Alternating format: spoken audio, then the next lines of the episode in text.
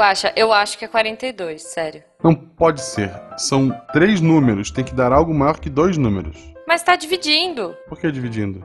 Dois pontos é dividir. Mas são dois pontos ou um igual curtinho? Hum, parece um dividido esticado, na verdade. Ei, gente, o que vocês estão fazendo? Procurando X. Não, esse aí é multiplicação. A gente tá dividindo aqui e multiplicando aqui.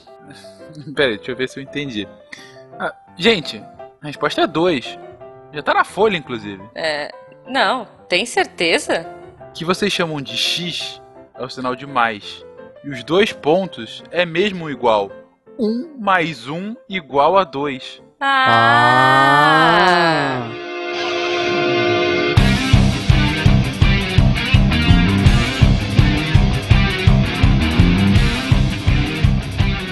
Olá pessoas, aqui é Fernando Malto Fencas, diretamente de São Paulo. E o áudio de um dos participantes está me irritando muito, mas eu não vou dizer de quem é, Felipe. Na falta de uma boa frase, o ataque. Pois é, gratuito, né? O Wala Wala, ouvintes, aqui é o Pena de São Paulo e eu vou enunciar a conjectura Pena Queiroz, que diz que todo assunto matemático pode ser ensinado para os leigos se colocado dentro de uma história ou um filme. Agora prove. Olha. Olha Gostei disso. Eu posso fazer um adendo a essa conjectura? Adendo Malta, vamos lá.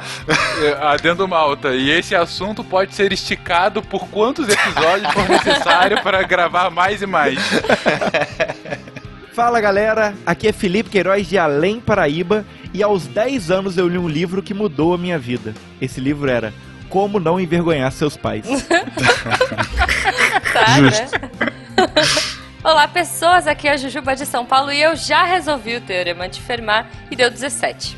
Eu tinha como provar, mas é que eu joguei o papel fora, gente. Desculpa.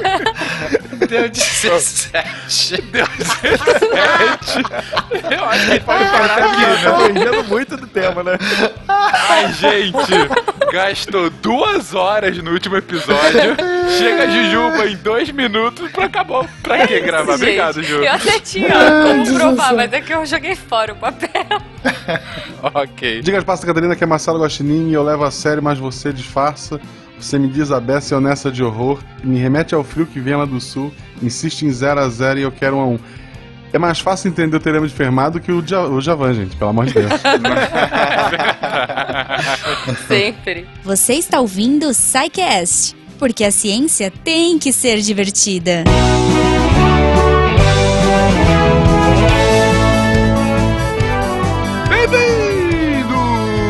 Bem-vindos a mais uma sessão de Recadilhos do SciCast. Eu sou o Fencas. E eu sou a Jujuba. Bem-vinda, Goma! Olá, e eu tô muito feliz que finalmente eu participei de um episódio. Sim, cara, esse foi muito bom. Gente, na boa. Gente, Que episódio maneiro. Na- não, muito, muito na boa, assim. Geralmente a gente fala, nossa, tá bem legal Tá e legal. tal. E porque a média é bem legal. Modéstia à parte, a média é, é muito boa. Mas esse, cara, quem tava acompanhando no Twitter depois me viu. Eu saí dando pulinhos, porque eu tava muito animado, cara. virou uma novela mexicana o negócio. cara. Novela, um Tava- grande filme hollywoodiano. Não menospreze isso, Ju. Ah, eu gosto de Gente, novelas mexicanas. você- Mas vocês vão ver, ficou muito bom, ficou muito longo. O editor quis nos bater, Sim. mas, cara, vale a pena. Eu fiz um desafio no Twitter. Se você ouvir esse programa e falar, ah, não gostei, vem aqui falar e me diga por quê. Porque eu duvido que isso aconteça. Sim, cara, vem aqui nos comentários e fala, ah, não gostei. Pois é. Mas, Ju, sabe o que é tão épico quanto esse episódio? Não, mas agora eu quero uma música épica. Então, Editor, por agora favor, música, música épica, épica. Música Senhor dos Anéis aqui, pra, pra, pro Porque- anúncio épico. temos o prazer de anunciar que um dos podcasts mais divertidos da Podosfera, um dos que eu mais gostava, não só está de volta, como está de volta também em Casa Nova aqui no Portal Deviante. Olha só. Podcast, inclusive, que já participei. Catim! É verdade. Os nossos queridões do Costelas e Hidromel, agora saindo quinzenalmente às terças-feiras aqui no Portal Deviante. Já começaram chutando bundas e Justo. falando sobre Amazonas. As Amazonas, as origens mitológicas, quem são, onde são, como se alimentam, enfim. Pra quem não conhece o Costelas, assim, eles têm Meia-Lua, que eles já tentam colocar um pouquinho de mitologia, mas esse é só mitologia, são os meninos, assim, sem freios, Tanto no amor pela mitologia e pela história e tudo mais, quanto pela zoeira, gente. Porque Sim. os meninos, a noção fica na porta e o Costelas fica pra dentro da taverna. Então acompanhem e assinem o feed do Costelas. Melhor, assinem o feed do Deviante, do portal Deviante, que só tem podcasts de qualidade. Gente, a gente já tá com oito podcasts lançados na casa. Pois Esse é. portal que começou lá humilde, tem um pouco mais de um ano somente com o SciCast, já estamos com oito e eu digo mais, digo mais Olha que tem aí. novidade ainda vindo por aí. Eita, nós! O nono podcast será? Olha só. E aí me perguntaram, nono, mas quando que vai lançar? Vai ser na terça-feira? Vai ser no final de semana? Eu digo, não tem dia definido e essa é uma das coisas mais legais dele. Mas esperem, aguardem, aguardem. Tem muita É coisa novidade, legal, né? gente. Tem muita coisa legal. Nesse clima de Amazonas, eu vou dar um spoiler pra vocês que parece que vai ter um Girl Power aí. Só de- Ah, não sei, é não verdade, sei. É verdade, é verdade, mas tudo bem. Tudo Vamos lá, bem, vamos lá. você que tá gostando da evolução disso, tá gostando do Deviante, tá gostando do SciCast, desses episódios e tal, Os você textos pode nos ajudar. Os textos, gente. Nossa, os textos. Muitos textos incríveis. Inclusive, os patronos, a partir dessa semana, começaram a receber um compilado Exato. dos textos semanais que a gente está lançando. Alguns já elogiaram a iniciativa e tudo mais, porque tem muita coisa, tá entrando texto, texto de qualidade, gente. Não é testículo qualquer, não.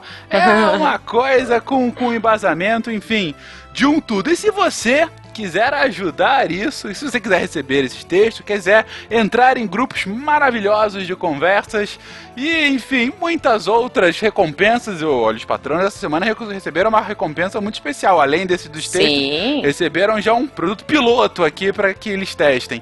É, vocês entrem no patronato, Patreon, PagSeguro, enfim, a partir de um real por mês vocês podem ajudar a colaborar a manter essa estrutura desse projeto maravilhoso que é o Portal Deviante e o SciCast. Augusto Henrique e Maria Joaquina, Vocês não dois. deixem de colaborar. Vocês dois, cheguem mais, sejam patronos do SciCast, não é isso, Goma? Exato. Só rapidinho, se você quiser falar com a gente, dar o seu feedback, seu amor, sua crítica, sugestão, o que quer que seja, você pode mandar para o e-mail contato arroba scicast.com.br se for uma coisa mais intimista ou comenta aqui no post e a gente vai fazer bagunça, a gente vai discutir e vai ser muito legal. Discutir no lado positivo, né? Enfim, vocês entendem.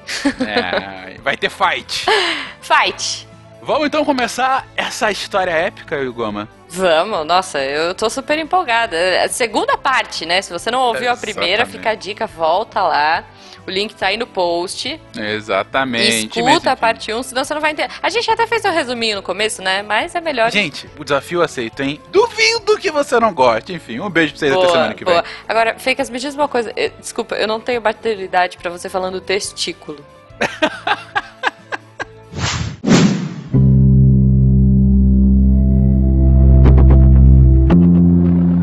O matemático Andrew Wiles uma vez escreveu: Eu amava solucionar problemas na escola. Eu os levava para casa e inventava eu mesmo outros novos. Mas o melhor problema que eu já encontrei, eu achei na biblioteca pública que frequentava. Eu estava lá procurando pela seção de livros de matemática e achei esse livro que era somente sobre um único problema particular. Bem, a história que ouviram agora é sobre esse problema. Não, é sobre muito mais que esse problema. É sobre como vidas se moldaram para solucioná-lo, como mitos foram criados e destruídos, como toda uma comunidade, ao longo de quase quatro séculos, se mobilizou. Bem-vindos à segunda parte da história do último teorema de Fermat.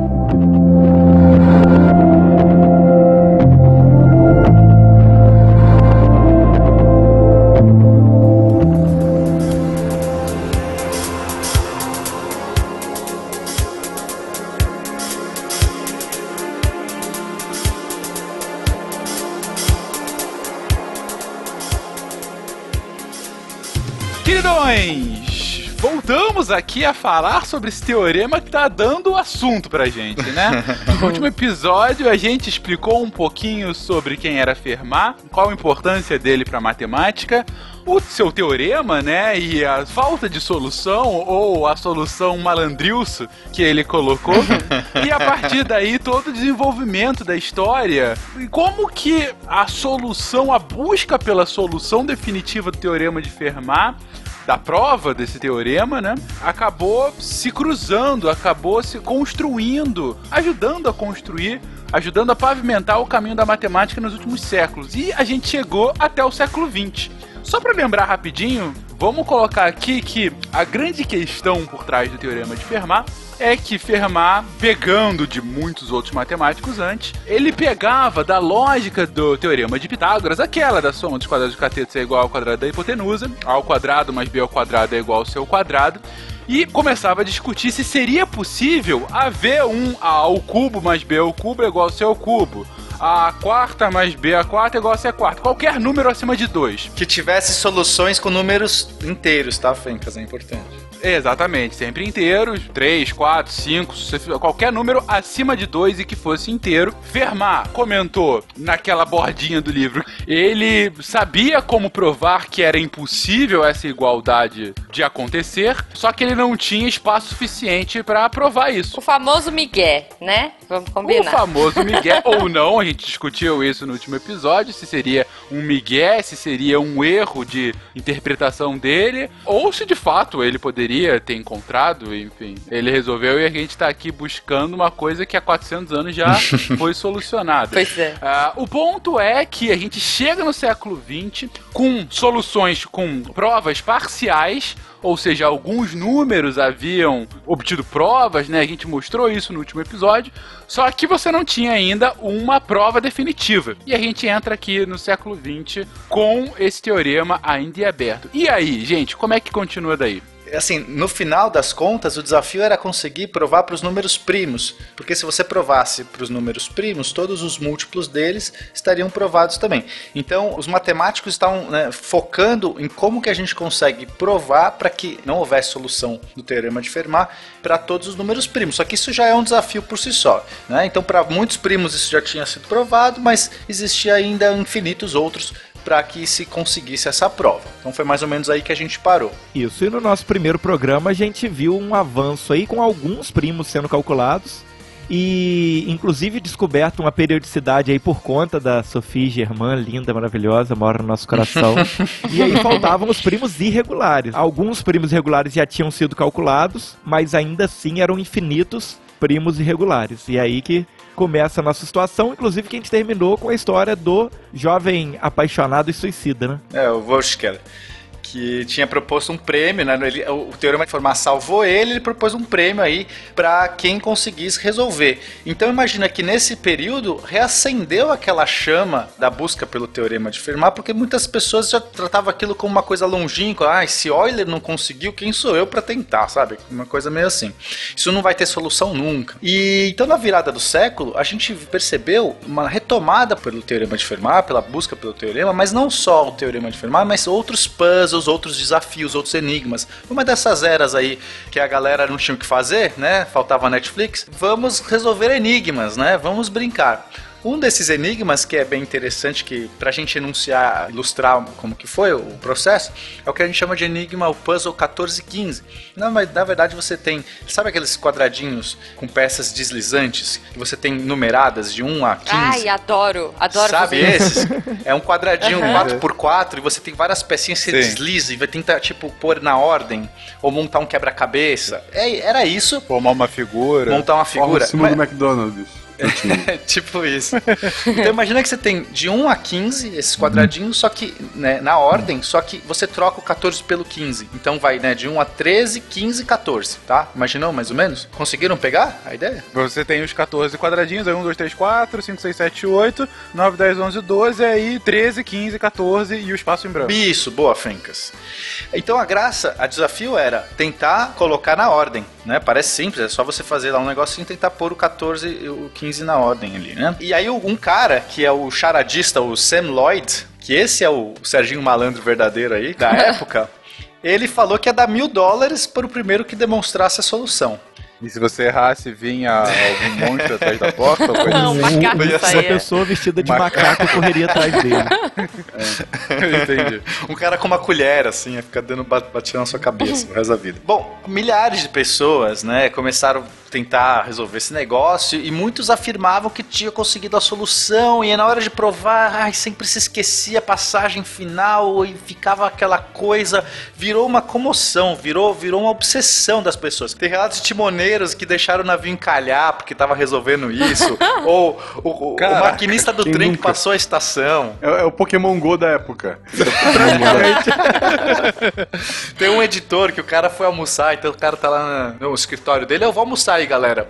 Aí o cara não voltava, os funcionários foram achar ele depois da meia-noite, sentado com o prato assim, mexendo com migalhas de pastel, tentando deslizar migalhas de pastel no prato. assim. o cara tava. Caraca. Loucão, cara. Bom, mas e aí, o Felipe, o- qual que foi a, a resolução desse brinquedo aí? Então, a verdade é que era realmente uma grande trollada do Sam Lloyd aí, que com certeza aprendeu com o Fermat, porque Olha não só. tem solução esse puzzle 1415. É impossível. Se for aquele de pecinha, gente, dá pra desgrudar e colar em cima. Quebra Dava tudo, pra né? arrancar. Encaixa, né? Primeira assim, coisa que eu quebrado. pensei. O que acontece é, é, na verdade, é um conceito matemático ali. O que acontece é que cada vez que você troca uma peça de lugar, você troca a posição, você permuta ali a peça pelo espaço vazio, você cria uma desordem naquele sistema, certo? Só que qualquer solução que você faça tem que ter um valor par de desordem. E quando ele inverte só o 14 pelo 15, ele está criando uma, uma pecinha que originalmente tem uma desordem 1, uma desordem ímpar. Então não importa o quanto você troque, você nunca vai chegar no, no par de novo. Você não- nunca vai poder voltar para um grau zero de desordem, entendeu?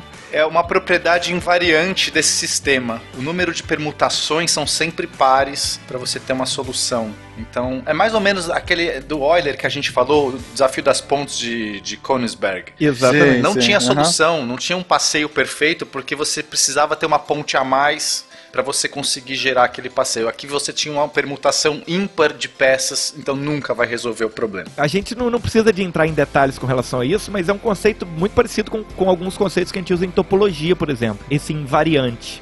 Você tem um, um sistema que, apesar de todas as trocas que você faz, ele se mantém matematicamente, em termos de variância, igual. É igual aquele esquema da pizza que do artigo foi citado até no último República, da pizza gaussiana lá. Sim, sim. Isso só pra quem não leu, gente, é, é um artigo muito bom, inclusive, que explica como que é a técnica ótima de segurar uma pizza só com uma mão. E que basicamente ele fala sobre as curvas de Gauss e explica que os objetos têm curvaturas pré-definidas e que essas curvaturas são invariáveis. Por mais que você mude o formato do objeto, o produto das curvaturas entre os dois sempre vai ser o mesmo.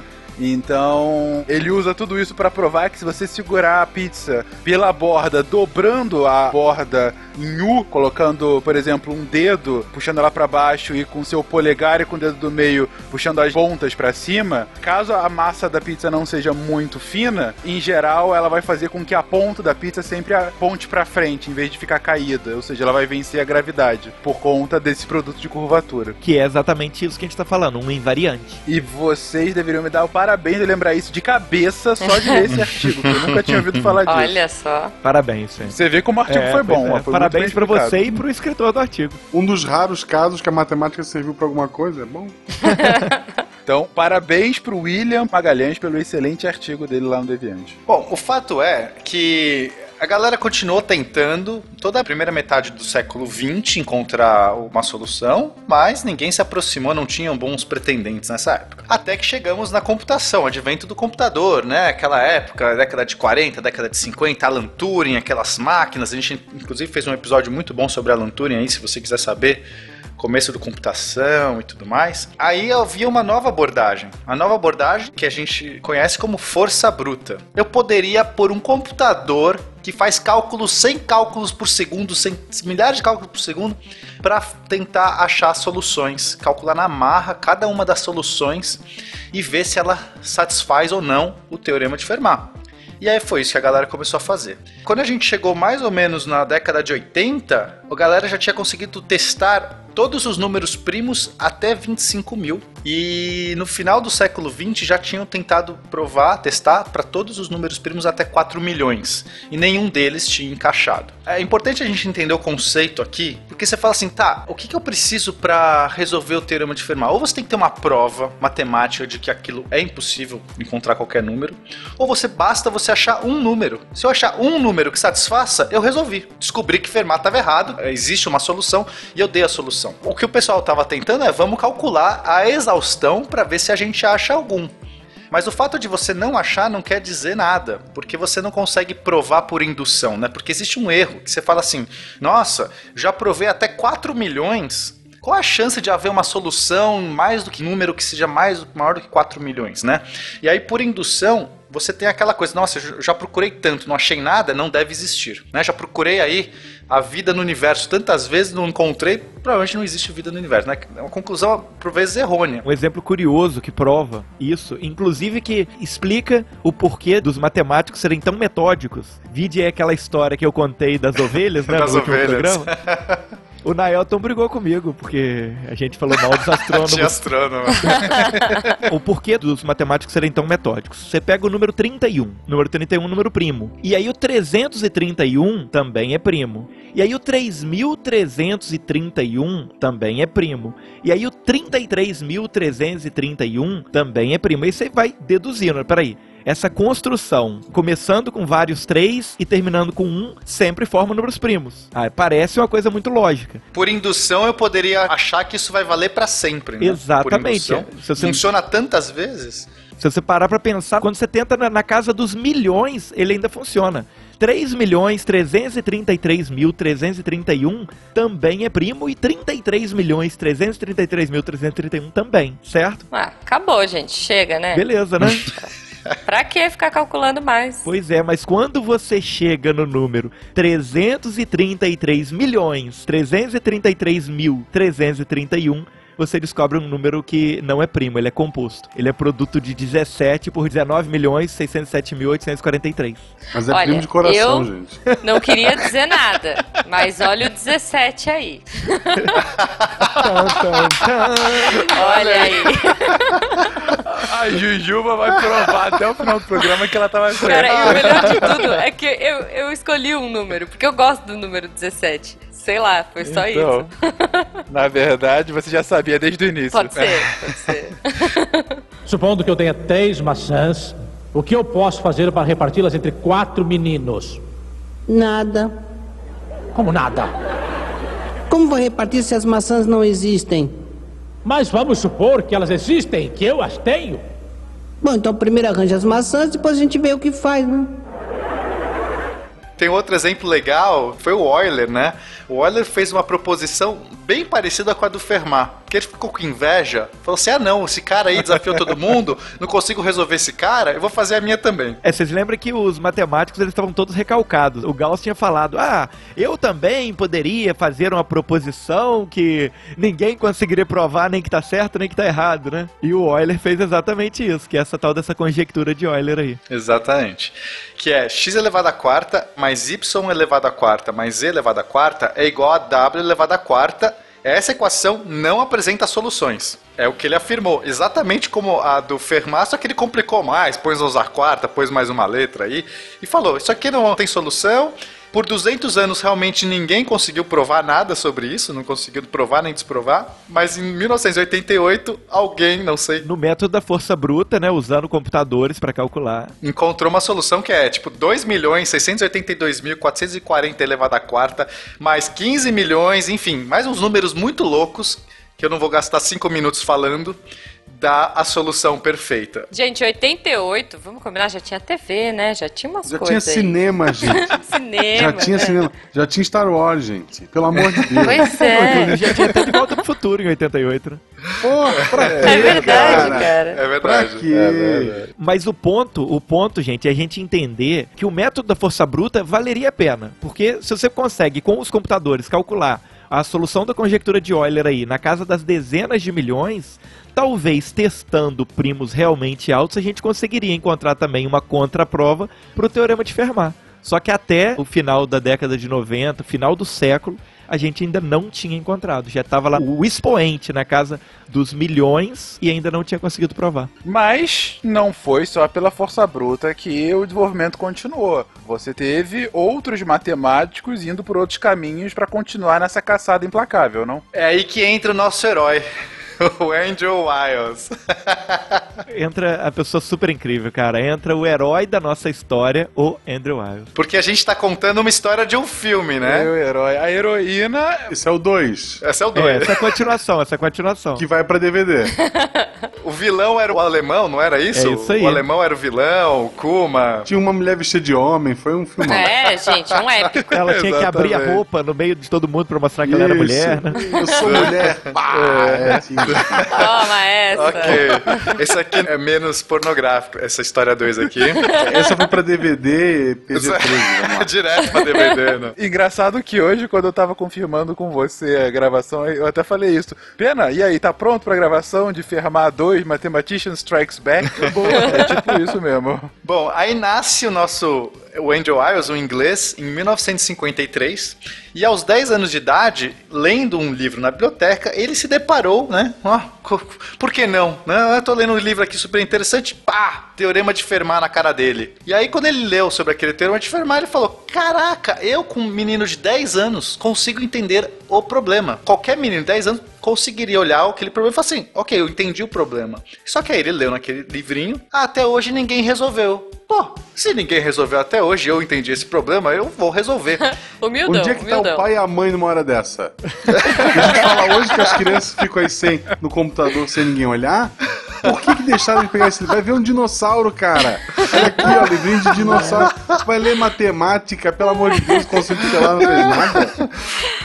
E nesse dia ele resolveu, decidiu que eu seria a primeira pessoa, que, né, que ele seria a primeira pessoa a encontrar a solução. Tragou a vida dele. Mudou a vida dele. Mudou a vida do mundo. A vida dele foi definida por esse livro que ele leu aos 10 anos de E idade. nesse momento a gente inicia a jornada do herói, né? Porque nesse filme aí a gente vai fazer a trajetória, né? O clássico, a jornada do herói. E o primeiro momento da jornada do herói é o chamado da aventura. Então esse livro deu aquele chamado da aventura, né? Então, pá, vou resolver isso na minha vida. Pum. E aí ele passa a se dedicar a isso, ele vai estudar matemática, ele se forma como matemático, sabe? E começa a se dedicar aí e vai parar em Cambridge para fazer uma pós-graduação. Quando ele conhece lá o orientador dele, o John Coates, o John Coates olha bem para ele, ele conta, né, que ele se formou um matemático porque ele queria descobrir a solução do último teorema de Fermat. e aí o John Coates olha para ele e fala assim: "Meu filho, para com isso, né? Vamos, vamos estudar matemática de verdade. fria. Vamos estudar matemática de verdade e para com isso aí, que só é uma bobagem aí de, de 300 anos que ninguém nunca descobriu e não vai ser você descobrir. Que mancada, cara. E aí ele convence o, o Ailes a largar o sonho. Fala, cara, vai estudar uma outra coisa aqui, um ramo promissor da matemática, curvas elípticas. Tá aqui, ó. Coisa legal. Tudo pra dar certo. Tudo pra dar certo.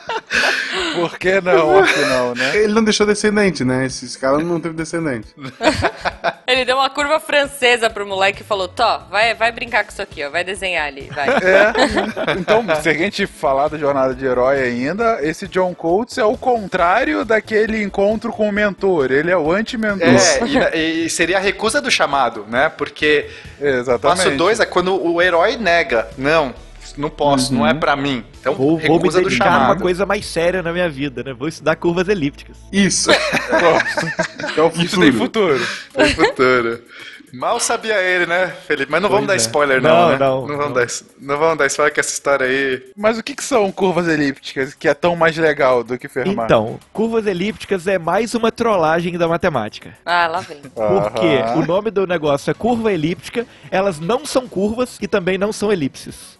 Tá ótimo. Por que não nomeá-las assim, né? Ok. É tipo aquele alpino de. aquele alpino de, de shake que não tem alpino dentro, sabe? É mais ou menos isso. Então, é, curvas elípticas são, na verdade, equações polinomiais, né, que tem um formato específico. Vou anunciar o formato aqui apenas pela completeza do cast, mas eu não peço que os ouvintes decorem isso ou se atenham a isso. São todas as equações no formato de y ao quadrado igual a x ao cubo mais ax ao quadrado mais bx mais c. Para a, b e c são parâmetros livres desse sistema, você define esses parâmetros e y e x são as suas variáveis. Então isso é um polinômio, né? Se você aprendeu lá no colégio que é um polinômio, você vai reconhecer que isso aqui é um, é um polinômio, é uma função polinomial muito interessante. E a característica importante dessa função é que ela vai ter algumas propriedades específicas. Se você estiver usando como o seu espaço, o seu domínio, os números complexos, todas as soluções para essa equação são rosquinhas, são donuts, são toros, né? Imagina aquela coisa na forma de uma rosquinha. Voltei, eu, eu tava quase dormindo voltei, vamos lá. Foca nisso. Então, vamos explicar para os ouvintes é, essa questão de como assim ela tem uma função, né? A equação tem a forma de uma rosquinha. Como assim? É porque a matemática, isso é um negócio muito legal da gente visualizar. Olha, falando que a matemática é legal, né? É incrível da gente visualizar que toda função, toda equação, ela pode ser representada de uma maneira gráfica. Um exemplo que eu gosto de dar para os meus alunos é o seguinte: quando você lê a lei de formação de uma função, você vê lá, é y é igual a 5x menos 3. Você está identificando ali uma regra, mas que aquela regra, na verdade, ela é uma coisa visual, ela é um gráfico ela não pode ser representada graficamente, ela é aquilo. A ideia é que quando você olhe para aquilo, na sua cabeça você consiga ver uma reta, que é o que no caso é essa função específica que eu citei. Como se o texto ali, ó, os números ali, fossem um nome e o gráfico fosse a foto. Se você conhece aquilo, você lê o nome você lembra da pessoa. Ah, a cara da pessoa é aquela. E o contrário também, você vê uma foto da pessoa. Ah, essa é aquela pessoa. Você lembra do nome. Gente, vocês falam essas coisas pra mim, eu fico que nem aquele meme da Nazaré, sabe? É aquilo que eu vejo quando vocês começam a falar essas coisas. É que você não foi apresentada ainda pra essa pessoa, esse nome. Tem um nome na sua cabeça, você não sabe, você nunca viu a foto dessa pessoa. Mas se eu te apresentar, né, se você tiver saco para realmente querer entender, ver a foto, todas essas coisas, você vai realmente fazer uma associação. Então, a questão é, essa função polinomial tem uma representação gráfica. E se for no espaço dos números complexos, ela tem um formato de uma rosquinha. Se não for no espaço dos complexos, ela tem um formato que não é bem definido, não é uma coisa fácil de explicar, porque varia muito, depende dos parâmetros. Mas basicamente, ela não tem nenhuma cúspide, nenhuma ponta. São curvas, né? Que não é bem uma curva, mas ela forma uma certa superfície que não pode ter pontas, ela não pode ter interseções. Ela é tipo uma moeba, assim. É tipo uma moeba. É. boa, boa. Tá.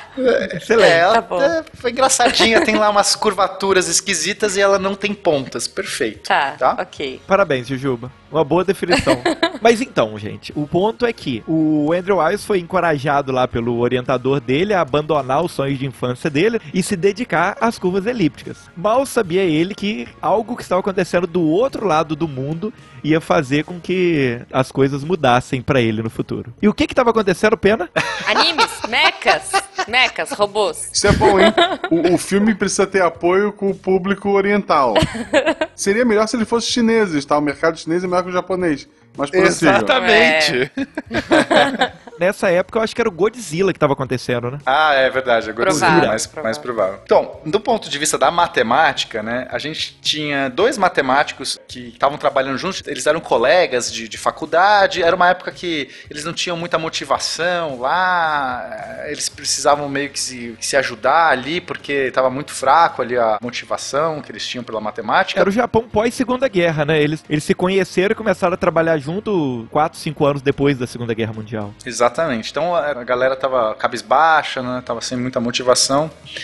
Era o Goro Shimura e o Taka Taniyama. Não, vamos lá. Guru Shimura. Takatamiyama. Taniyama. Taniyama. E aí eles começaram a fazer trabalhos em funções modulares. Ah, mas aí você fala assim, o que que é função modular? Funções modulares são um ramo de, de funções que elas têm uma representação também no plano complexo, mas elas apresentam uma variedade incrível de formas e simetrias. E alguma coisa meio autorrecursivo. Imagina entidades altamente complexas e fascinantes, e elas, essas entidades se repetem em níveis e estruturas altamente simétricas. É difícil explicar, é mais fácil de repente você ver uma representação numa imagem. É como se fosse um fractal, só que o fractal ele é uma representação, que a gente olhando, por exemplo, uma representação bidimensional dessas funções, que elas têm que ser simétricas também no plano complexo, entendeu? É, não é nada que a gente consiga representar, entendeu? Elas apresentam tantas simetrias que a gente não conseguiria montar uma figura assim fisicamente, tridimensionalmente para poder observar. Exato. No máximo que a gente consegue fazer é uma projeção no tridimensional, mas são figuras quadridimensionais. A gente teria que ter uma dimensão a mais para entender, mas elas têm propriedades muito interessantes surgem diversas simetrias. Realmente você olha para essa coisa e fala, cara, que coisa espetacular. Parece entidades muito interessantes, muito complexas, muito bem articuladas, tá? Não dá para explicar melhor, desculpa ouvintes, não tem nem recurso visual aqui. Eu não tenho nem a bidimensão, nem a tridimensão para ajudar. com recursos visuais a gente conseguiria explicar exatamente o que são as funções modulares. É, mas a gente pode pôr de repente uma imagem que meio que é uma projeção, só para o público, sei lá, deixa aí no, no post, quem quiser clicar e ver, mas enfim, confiem que, que são estruturas muito interessantes, muito bizarras. Mas que apresentam simetrias. Muitas simetrias, né? Altamente simétricas.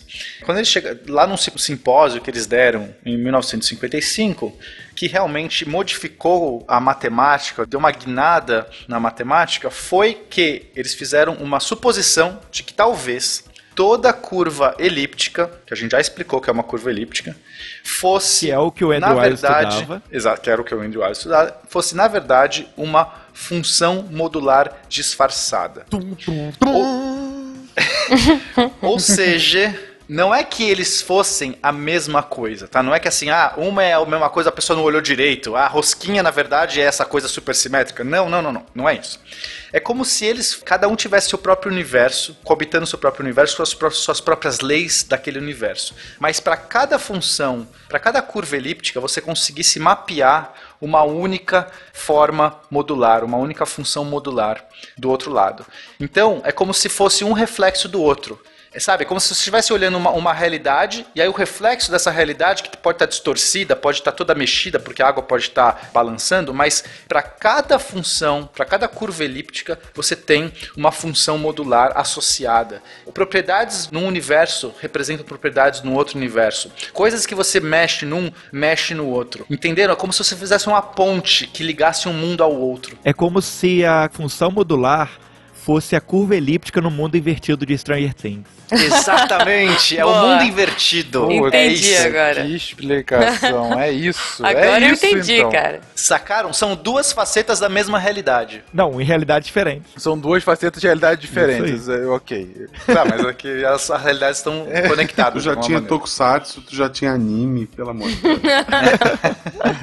Pois é. E os Tu já caras faziam o quê? Sentai, gente. É um é a sombra do outro, vocês entenderam, né? Mas essa proposição, que foi conhecida como conjectura Taniyama-Shimura, era só uma conjectura. O que significa? Não foi provado, eles não conseguiram provar. Mas eles tinham um insight, eles tinham uma evidência, eles conseguiram compreender propriedades que falaram assim, cara, eu acho que isso aqui é assim, mas eu não sei como provar isso. Me parece que isso aqui deve funcionar. Supondo que eu tenha três maçãs, o que eu posso fazer para reparti-las entre quatro meninos?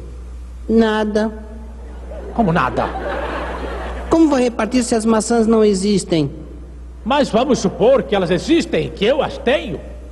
Bom, então primeiro arranja as maçãs, depois a gente vê o que faz, né? Pena, beleza. Beleza, tá claro aqui o que que é a conjectura. Tá claro do Stranger Things. Mas eu acho que nós estamos passando por mais um processo dessa dupla dinâmica de matemáticos aqui presentes que estão enrolando a mim, ao Guaxa, a Ju e a vocês, ouvintes, para estender o programa e descolar novos programas de matemática. É. O que, que isso tem a ver com Fermat? Ah! o que que acontece? Até agora a gente tem o Andrew Wiles estudando curvas elípticas, a gente tem lá o Taniyama Shimura falando que as curvas elípticas são funções modulares. E aí, de repente, a gente tem um outro matemático que chama Gerhard Frey, que ele faz uma proposição em um simpósio e reescreve o teorema de Fermat na forma de uma função elíptica. Olha que loucura. Por que não, né? Isso é altamente complexo, assim. É uma matemática muito bizarra que ele faz. Cadê o Leão da Proed que não faz nada? Vocês lembram do Teorema de Fermat, né? A elevado a n, b elevado a n, z elevado a n. E ele reescreve essa equaçãozinha com várias passagens muito complicadas, com várias traquitanas, né? Vários macetes ali. Ele reescreve numa forma que é y ao quadrado é igual a x ao cubo mais, abre parênteses, a elevado a n menos b elevado a n, fecha parênteses x ao quadrado menos a elevado a n vezes b elevado a n. Vocês percebem que temos aqui o a elevado a n, b elevado a n do teorema de Fermat, mas a forma, a cara que essa equação tem é uma curva elíptica. Porque x ao cubo, x ao quadrado e não tem o x, né? Então zero x, ok, beleza. É tipo Ah. assim, esse momento é o momento que os nossos ouvintes estão limpando o cérebro deles que escorreu pela orelha, né? É, eu tô assim também, gente. Eu tô aqui, tipo. Eu, eu acho que não escorreu porque ninguém entende muito bem como foi de um pro outro. Eu tô com uma tela azul, na verdade. Tipo, Exatamente, tá todo mundo olhando com cara de ué pra frente, assim, tá no meio do ônibus e onde é que eles querem chegar. Deixa eu explicar melhor. O Gerhard Frey disse é, galera, eu não sei resolver o termo de Fermat, não sei resolver funções elípticas, não sei. O que eu sei dizer é, eu consigo fazer mapear uma na outra. Eu consigo desmontar a equação do Fermat e remontar numa outra forma que se encaixa perfeitamente em uma função elíptica. E que se a conjectura de Taniyama-Shimura for verdadeira, essa equação do Fermat, que é na verdade uma curva elíptica, é na verdade também uma função modal. Ok, não, ok, Eu tô imaginando ok, ele ok. falando. E ela é a sua mãe também, porque tá virando uma novela mexicana isso aqui, cara.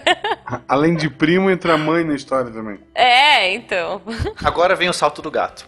Tá. Essa função que ele chega, o pessoal quando analisa essa função percebe que ela tem propriedades tão estranhas, ou seja, seria uma, uma curva elíptica tão, tão estranha, porque não é qualquer curva elíptica, é uma muito específica, porque veio lá do termo de Fermat, que ela não teria como ter um representante forma modal. Ela não teria como manter todas as simetrias necessárias para ser uma forma modal. Não teria como essa curva elíptica ter uma representação no mundo invertido, porque não tem como. O mundo invertido, sei lá, ao invés de uma moeba, ia ser tipo um porco-espinho. Perfeito. Não valeria, não valeria para aquilo.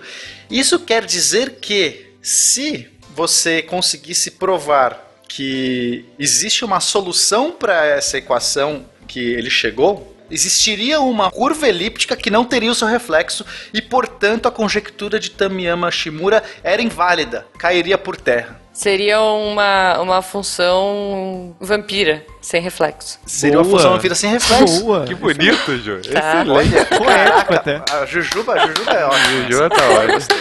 Então, a conjectura do Tamiyama dizia que não pode ter funções vampiras. Não pode ter alguém sem reflexo. E o teorema de Fermat, reescrito nessa forma, diz assim: se existir uma solução, ele é um vampiro. Ok. Eita. Então você junta uma na outra, porque se alguém conseguir agora provar que a conjectura de Tamiyama é real, ela é verdadeira, não pode existir nenhuma função vampírica e, portanto, não pode existir nenhuma solução para o teorema de Fermat. E você prova o teorema de Fermat.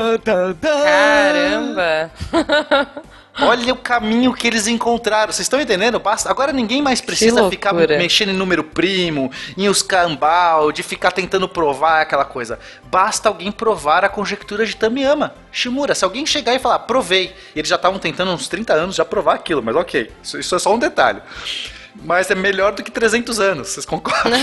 Tipo, Provando Tamiyama Shimura, você prova automaticamente o teorema de Fermat. E aí, gente, começou a nova loucurinha, né, dessa galera. Então vamos tentar achar essa parada, porque você tá resolvendo agora um problema muito mais antigo, muito mais interessante. E olha que legal como é que o mundo dá voltas. O Andrew Wiles deixou de procurar a solução do teorema de Fermat para estudar curvas elípticas e agora o teorema de Fermat está diretamente ligado às curvas elípticas, porque se ele conseguir Olha provar só. uma conjectura que relaciona curvas elípticas com funções modais, ele prova o teorema de Fermat. Olha, Ou aí o mundo dá seja, volta, queridinha. Na verdade, o John Coates, ele tira a sua fantasia e ele era o tempo todo. Ele era o mentor Olha disfarçado, o era o Yoda, twist, o Yoda cara. falando, é, O Van Helsing. estudar funções elípticas você precisa, precisar você tem, sei lá como é que ele fala, assim. Exatamente. Ele era o mestre dos magos, falando que você tem que ir pra aquele lado, lá você vai encontrar o caminho pra casa, mas mestre dos magos, e a Uni? Vai lá, vai estar junto com as funções elípticas. Isso, cara, que bonito. Beleza. Então Genial, vamos recapitular genial. a história até aqui, bem rapidamente. o nosso herói foi chamado para uma aventura ao ler um livro, saiu do seu mundo normal, entrando nesse mundo fantástico da matemática. Ele Matemática. falou da matemática, ele falou: "O meu sonho é resolver o teorema de Fermat". Virou um matemático para isso, até que seu orientador, John Coates, falou: Ah, isso não tá com nada, vai lá estudar curva Fencas, elíptica." coach é, é treinador, é mentor em inglês. Oh, boom! É Meu nessa Deus! hora que você vê as Agora camadas. Na verdade, o nome dele é John, John Silva, mas ele, ele mudou só pra isso. Exatamente. Então o John Coates fala: vai para as curvas elípticas, que ali é o futuro, ali que você vai fazer a vida dele. Tudo bem, eu vou lá, esse é o meu futuro. Ao mesmo tempo, no outro lado do mundo, os Super Sentai Taniyama e Shimura eles fazem uma conjectura dizendo que, na verdade, Funções modulares têm um reflexo no mundo invertido, tal qual Stranger Things de curvas elípticas. Eles não conseguem provar isso. Eles dizem que isso pode ser verdade, é apenas uma conjectura. Pode ser verdade ou não, ainda pendente de prova. Pouco tempo depois tem o Gerard Frey que reescreve o teorema de Fermat numa função elíptica, mas logo depois os outros matemáticos dizem: olha, essa função elíptica ela não tem reflexo, ela é vampírica, porque ela não tem reflexo como uma função modular. E aí eles percebem, ué, se a gente então comprovar que a conjectura de Taniyama Shimura de fato é verdadeira, ou seja, que todas as funções modulares têm reflexo como função elíptica, a gente comprova que o teorema de Fermat não tem solução, dado que o teorema que o Frey reescreveu, ele é uma função vampírica e isso não poderia acontecer. É isso. É isso. Perfeito. Cara, que bonito! Tá muito bem, tá muito bom até agora. Vamos lá, nosso filme só melhora. Mas aí a gente tem o primeiro plot twist na história. Plot twist. Isso, porque quando esse processo aí de reescrita do Frey vai pra revisão dos pares, eles percebem que o Frey falhou. Ah, não. Meu Deus, Ah, não, é o mal, é o Como mal. assim? É fermado Ele era túmulo, né? tentando confundir a todos. Pois é. Ele tinha cometido uma falha lógica na, na explicação dele lá na reescrita do Teorema de Fermat e não existia conexão direta entre o Teorema de Fermat e a conjectura Taniyama-Shimura. Um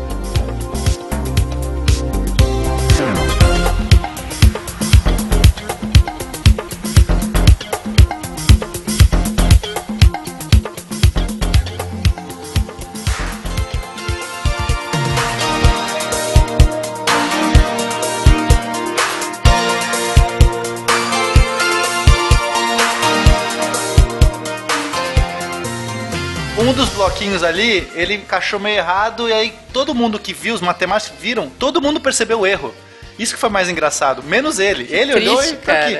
E todo mundo falou assim: caralho, tem um erro ali. Aí, o que aconteceu? Terminada a palestra do Frey, todos os matemáticos saíram correndo pra xerocar os slides, o material, e saíram correndo pra eles tentarem deduzir, porque eles sabiam que era um erro pequeno. Eles olharam e falaram assim: cara, tem um erro aqui meia boca, mas se eu conseguir resolver esse erro, eu vou ser o cara responsável por fazer esta associação ao teorema de Fermat, entendeu? Eu vou entrar pra história. Que sacanagem, né? Os caras mal falciane ficaram quietos na, na, na palestra do cara, tipo, só esperando pra passar a rasteira. Então imagina, sei lá, tipo uns 30 matemáticos ficaram, sei lá, as próximas semanas e todo mundo achava que era uma questão de tempo. Ah, daqui uma semana alguém vai resolver esse pequeno deslize. Passou uma semana, a próxima vai acontecer. Passou um mês, a próximo mês. E foi passando o tempo e ninguém conseguia resolver. Aquele pequeno probleminha era novamente o Fermat zombando na cara de todo mundo. E, e- e ficou assim, ó. Antes daquela apresentação, os que já tinham descendente tiveram. Depois disso, quem não tinha, não teve mais. Tá bom. Melhor contraceptivo da época, né? Pra Fermat. Beleza. O melhor contraceptivo foi isso, que recebeu um nome incrível, nome de elemento de, de filme também, ó, pra poder dar o efeito. Hum. Essa conjectura do Frey foi chamada de conjectura Y. Olha. Olha. Caraca. olha. Se tornou realmente. uma conjectura no momento que ele não tinha mais a prova. Só para o público leigo entender. Conjectura é aquilo que não é provado, mas você tem uma boa intuição, você tem um bom respaldo para dizer, olha, eu acho que é assim, mas alguém prove para virar teorema. Teorema é provado. Então, como era um teorema do Frey, essa associação seria um teorema do próprio Frey, porque ele teria provado, quando o pessoal percebeu que a prova tinha um erro, virou conjectura. Não virou conjectura, virou a conjectura Y. Olha. Y. Ah, esse número, esse nome vai ser ótimo. Então agora a galera tava tentando resolver a conjectura Y e se tornar o grande responsável pelo teorema, entendeu? Teorema Y. E aí passaram-se 18 meses. Olha isso, 18 meses, um ano e meio achou que ia ser coisa de semanas, virou um ano e meio. Um, tal de Ken Ribbit, que tava com esse problema martelando na cabeça dele, não, né? Estava contraceptivo ali. E ele estava no café da manhã conversando com o professor dele. E aí discutindo ali naquela coisa, né? Pô, eu tô aqui tentando resolver isso, mas não sei o quê. E nessa pequena conversa de café da manhã, discutindo, o professor falou assim: Não, mas espera. Basta você somar alguns gama zeros com estrutura M nessa passagem que você vai conseguir a sua prova. Como ninguém tinha pensado nisso? Isso parece explicação de quadrinho. Parece mesmo. Não parece de quadrinhos? É muito É explicação de quadrinho Marvel, sabe? Ah, não, ele é assim porque ele foi irradiado por raios gama? Ah, Exatamente. Cara, e isso é muito plot de série. Se você É muito. série... Isso aqui é um filme, gente. Essa história não existe. Isso aqui é um filme. Cara, sim, quando o cara tá, tipo, fazendo uma coisa idiota e aí o outro faz uma frase de efeito e ele, ah, tem um insight, assim. Foi Não, primeiro aconteceu. ele olha pro horizonte, assim, calculando Isso. na cabeça dele, e aí de repente ele dá aquele sorriso, né? E Dá um sai tapa correndo. na mesa, assim, levanta e É, vai exato. embora. É, e não avisa o que, que foi, o outro Isso, continua vai- comendo vai café da embora. manhã. É isso, essa é a cena. O Ribbit saiu correndo, né, pra sala dele e em poucas horas resolveu. Realmente é só bastava somar alguns gama zero de estrutura M. Faltou isso, né? E aí ele somou os gama zero na mão ali, que é meio difícil fazer a conta. E aí finalmente ele se tornou a pessoa que conseguiu associar de forma inseparável a conjectura Tamiyama-Shimura a Fermat. Então, o Ken Ribbit fez isso 18 meses depois. Ou seja, ele transformou a conjectura Y no teorema Y. Isso. Isso aí. Teorema Ribbit, sei lá, porque cada sempre tem o nome do cara, né? É, não, mas também é sacanagem porque o outro fez todas as contas, né? Mas assim, aí se Tá bom. divide. Devia ser Frey Ribbit, né? Teorema Frey Ribbit. mas ele pagou o café. Exatamente. Ele É. pagou aquele café da manhã, ele é dono. É, eu acho que o professor dele que deveria ter ganhado o prêmio, porque o professor que deu a dica, né? O cara só somou os gama zero, pô. Isso é fácil. Coitado, o professor faz. nem tem nome aqui na nossa história. Exatamente. Ele vai aparecer nos créditos lá. Professor do Professor café. X. Teorema é Y, o professor é X. É, É o mesmo das meninas boa. Ah, eu posso falar quem é o professor, gente. O professor dele vai ser importante nessa história mais pra frente um pouquinho. Vai ser Ah. sim, Esse professor dele que, que somou o Gama aí não é nada mais, nada menos do que o Barry Mazur. Guardem, Guardem esse nome. Guardem esse nome que a gente ainda vai voltar nele.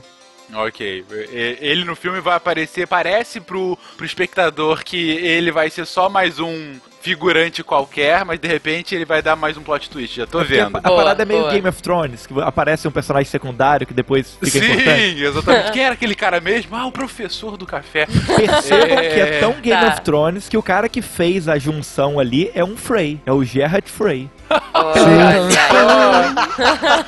Meu Cacete. Deus do céu. Eu quase dei um spoiler agora, melhor não. Vai, continua. Não. Agora, o que que acontece na nossa história com o nosso herói, Andrew Wiles? Agora ele pode voltar a se dedicar de verdade realmente a seu chamado, a seu objetivo de vida, que é resolver o teorema. Porque se ele resolver a conjectura de Tamiyama Shimura, que tem a ver com as funções elípticas, que ele estudou a vida inteira, que já estava o mentor dando aquele plot twist lá no começo, ele poderia então realmente. Então aqui ele cruza o primeiro portal, ele adentra o Nossa, mundo especial, o mundo mágico. Olha É lindo, é, o cha- é, é a jornada do herói mesmo. É a eles jornada do herói. Continua, continua. Bom, mas qual que é o próximo passo da jornada do herói? É o que a gente chama de a barriga da baleia. A barriga da baleia, meus amigos, é as provações, é a dificuldade, é realmente o sacrifício. Quando o herói é engolido pela baleia e vai ficar na, tem que sofrer ali da barriga da baleia para poder escapar. Então, nada diferente vai acontecer com o nosso querido Andrew Wiles. Ele vai se reclusar no seu sótão. Olha isso, a baleia dele era o sótão, né? Era o Olha sótão. Ele se reclusa no sótão dele porque ele fala o seguinte: eu tenho chance de resolver esse enigma, mas eu não quero contar pra ninguém que eu tô fazendo isso. Eu não quero, tipo, ficar alastrando, entendeu? Ele sabia que ele tinha uma grande vantagem em relação aos outros competidores porque ele estudou a vida inteira dele as funções elípticas. Ele já tava na vantagem. Só que ele não queria ficar dando trela pros outros que iam ficar urubuzando, que iam tentar não sei o quê. Então ele o que, que ele faz? Ele resolve ficar no sótão dele trancado e aí ele vai publicando. Ele já tinha um trabalho que ele concluiu alguns meses antes. Ele não tinha publicado esse trabalho. O que, que ele faz? Ele desmembra esse trabalho em várias partes, várias partes, e vai publicando uma partezinha a cada semestre. Então ele publica só o trechinho, publica. Aí passa mais um semestre, ele no sótão dele, tentando calcular, tentando não sei o que, né? Ai, deu mais um tempo, deixa eu publicar outra coisa. Fingindo que tava fazendo outra coisa. É pra isso? ninguém suspeitar. Que e ele tava loucura, na gente. barriga da baleia fazendo os cálculos dele lá. É, Era só ele falar que ele tava, sei lá, gente, É, vivendo a vida. Ele seus ia, tipo assim, a ideia é que ele ia pra universidade, ele dava o mínimo de aulas que ele tinha que dar, ele não participava mais de congresso, não participava mais de simpósios, não participava Parou mais de de nada. tudo que era de nada, sumiu. Ele, ele se casou algumas semanas depois de que ele começou a busca dele pelo teorema. Ele, ele nem ficar com a esposa ele ficava, ele ficava no teorema de Nossa, Fermat. gente, que da hora esse casamento foi, hein? A senhora Wiles deve ter É uma ficado bem heroína, feliz. ela é uma heroína. Nossa, cara. Na verdade, o que, que ele pensou em fazer? A gente até agora estava falando que o pessoal estava tentando resolver o teorema de Fermat, sempre baseado em tentar encontrar padrões e depois eles tentaram o método da força bruta e tal. O que ele queria fazer é usar um conceito matemático que a gente chama de indução matemática. É diferente da, da indução científica normal, que a gente faz deduções baseadas em processo de repetição.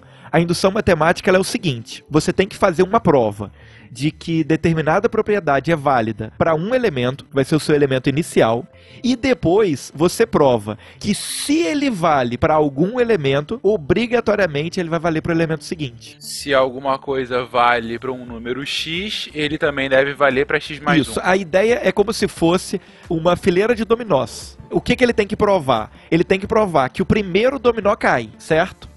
E aí ele tem que provar que caso um dominó caia, não importa qual seja, se algum dominó cair, obrigatoriamente o próximo cai, certo? Que aí se ele conseguir provar que o primeiro cai e que isso acontece de caso um cair e o outro cai, ele prova que todos os dominós caem. Por que, que ele tem que fazer isso? Porque são infinitos elementos que ele teria que provar. Então, como ele não tem infinito tempo, ele não tem como fazer isso, então basta ele derrubar o primeiro e provar de que se derrubar o primeiro, o segundo cai, e se o segundo cai, o terceiro cai. E isso vale para infinitos, porque é sempre n mais um, n mais um, n mais um.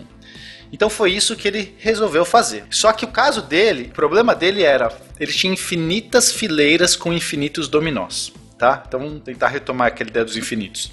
Então você tem cada fileira com infinitos dominós, mas se eu fizer a prova por indução, eu derrubei o primeiro e aí derruba todos esses. Mas além disso, eu tenho infinitas fileiras. Então o primeiro trabalho dele era tentar fazer com que essa conjectura do Tamiyama Shimura valesse para todos os infinitos primeiros dominós de todas as infinitas fileiras. E isso ele trabalhou por dois anos, não é isso? Isso aí. Por dois anos ele, ele ficou trabalhando no sótão deles, a mulher esperando a lua de mel lá, cansada já. Por dois anos ele trabalhou no sótão, fingindo que tava trabalhando, fingindo que não sei o quê. Cara, desculpa. Eu tô, eu tô imaginando. Você falou isso. Eu tô imaginando a senhora Wild. Não, Andrew, vem cá.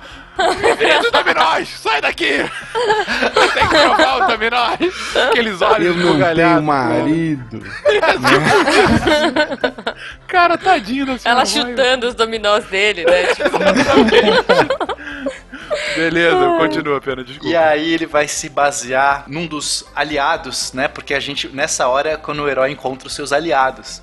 Ele vai se basear num dos grandes aliados, que vai ser um personagem, um sidekick incrível dessa história. Que não vai ser bem sidekick, ele já tinha morrido nessa época. Mas a Isso gente vai introduzir um agora, meus amigos, minhas senhoras e senhores, Evariste Galois. Ah, esse, como eu gosto de Evariste, Evariste Galois. Sou fã. Galois, um dos matemáticos mais incríveis da história da Incríveis. humanidade. Incríveis. Deixa eu falar de novo. Incríveis. Incríveis. E aí a gente pode contar Absurdamente incríveis. a história Tá. de Evariste Galois pra vocês. Mas isso é tema para o próximo episódio. Fim. Não, não, não, não. como Vocês não vão me assim? levar nessa, vocês não precisam contar a história dele. Onde é que o Galois entra na história? Vocês estão parecendo, sabe o quê? É, é mil e uma noites. Eles começam uma história, As aí mil eles e uma quase noites da acabam. matemática. Mas não, não, não, agora só no próximo episódio. Não. Ah, do Fermat a gente acaba hoje. A gente- Um dia a gente volta pra biografia do Galois. Mas vamos lá, o que, que o Galois tem a ver com isso? Vamos lá. Galois nasceu em 1811 e era um estudante muito rebelde e incrivelmente genial. Ele era tão genial e tão rebelde que o cara, ele não colocava todo o raciocínio de desenvolvimento que ele fazia nas provas matemáticas dele. Então imagina que o cara tem uns saltos, ele é gênio, Ele é um gênio. não, ele é muito gênio. Ele consegue, assim, na cabeça dele pular uns 15 passos que os estudantes teriam que ficar lá, não sei o quê. E ele inventa outros métodos que os professores não sabem como é. E ele não, de preguiça, de birra e de rebeldia, não põe na prova. Ele vai lá, põe uma pouca explicaçãozinha e chega. Os professores falam assim: não, que- como é que você fez? Você colou? Que colei? Aí ele fica bravo com o professor, briga com o professor, é expulso do colégio. Esse é o Galois. Tem uma citação interessante que um dos professores fala: esse aluno só se preocupa com os altos campos da matemática. A loucura matemática domina esse garoto. Eu acho que seria melhor para ele se seus pais o deixassem estudar apenas isso. De outro modo, ele está perdendo tempo aqui. Ele não faz nada senão atormentar seus professores e se sobrecarregar de punições. Dá pra ver como é que era a vida estudantil da criança, né? Bom, aí terminou lá o colégio, vou pra faculdade. Ele foi entrar em qual? École Polytechnique, a maior referência na França de faculdade, de exatas e tudo mais. Olha como é que a gente vai ligando os pontos. A mesma escola que alguns anos antes, poucos anos antes, a Sophie Germain frequentou fingindo que era homem. Olha aí. O senhor Mont Lembramos, Blanc. lembra? É isso aí. Lembramos da história, Leblanc. chega, abre a blusa, já, aí. falamos disso. É, lá. Leblanc, é. Cara, esse- isso aqui é um filme. Eu tenho certeza que a realidade é uma ilusão, porque essa história aqui não pode ser real, né? E aí, o, o Galois ele foi eh, reprovado no primeiro ano no teste oral. Isso aí, gente, ele tinha 15 anos, tá? Ele tava tentando entrar na universidade aí aos 15 anos. Ok. Ele foi reprovado porque os professores, os avaliadores, não entenderam o raciocínio dele. E aí reprovaram na prova oral. Ele tava explicando os conceitos e foi reprovado porque os professores não entendiam. Com 15 anos. Aí, ano seguinte, aos 16, ele foi tentar de novo. E ele tentou, imagina ele fazer aquele esforço de, não, eu vou tentar agora ser mais didático, vou tentar explicar com calma. Mas o calma desse cara, que era um gênio indomável, sabe aquele filme, O Gênio Indomável? É meio aquele cara que ele é rebelde, ele briga com todo mundo. Ele tentou fazer o mais calmo possível, mas ainda assim o professor tava olhando com uma cara de bobo pra ele, tentando entender. Ele ficou tão puto vendo que ele ia ser reprovado de novo que tacou o apagador na cabeça do professor. Quem nunca, Cara, eu né? imagino ele tentando desenhar, sabe, pro professor. Meu Deus. É, você quer que eu desenhe? Já deu pra ver que ele vai ser o sidekick rebelde mesmo, né? O cara, o Ele é anti-herói. um da anti-herói, é. Isso. Pô, Ok. aí ele não foi pra faculdade, né? Ele fica estudando por conta dele mesmo. né? Tipo, Já que ele não conseguiu entrar na École Polytechnique, ele vai pra École Normale, que é a segunda opção que ele teria lá de, de curso em matemática que ele faria. E aí ele começa a trabalhar em busca de soluções de equações polinomiais. Ele vai estudando as equações de grau 5 e com 17 anos de idade, ele já submete aí dois trabalhos para a Academia Francesa de Ciências. E o próprio Cauchy, que a gente também falou no outro cast, ele percebe a genialidade ali no trabalho do menino, vê que ele resolve algumas equações ali, algumas coisas que o próprio Lagrange não tinha conseguido fazer. o Lagrange, que era o mentor da Sophie Germain, o Galois, com 17 anos, estava resolvendo coisa que o Lagrange não conseguia resolver. É, é esse, é esse o grau que você tem que entender. O menino que só tinha estudado matemática por poucos anos e já era gênio, e os caras da Politecnique não entendiam o que ele fazia. É, é isso que vocês têm que entender. O ponto é que o Cauchy, ele devolve os trabalhos para ele para ele organizar, orienta como que ele teria que fazer e tal para poder encaminhar para um grande prêmio que a academia faria lá, um grande prêmio matemático da academia.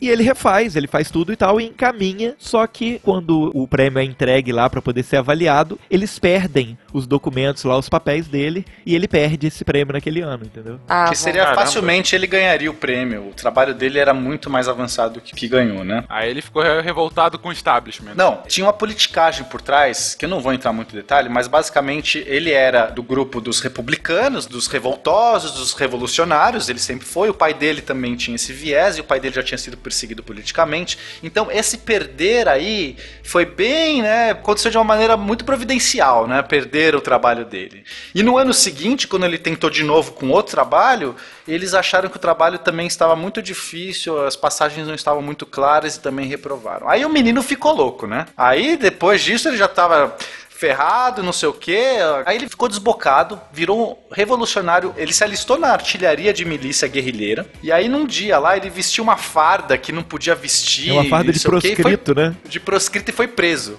No dia, no dia da Bastilha, no dia da Bastilha, ele desfilou pela Gente. rua com a farda de proscrito. Caraca. Aí ele foi preso. Teve um outro incidente que no dia que os revolucionários estavam saindo pra fazer lá a sua manifestação, o cara da escola, o diretor da escola que era conservador, que era monarquista, trancou todo mundo nos dormitórios pra que os estudantes que eram revolucionários não saíssem na rua. E aí ele foi lá e xingou esse cara, fez o diabo, xingou o cara, falou um monte de coisa e o cara expulsou ele da escola. Então ele foi expulso também da École Normale. Ele foi expulso de tudo. Foi preso, foi expulso de tudo. Aí depois ainda soltaram ele.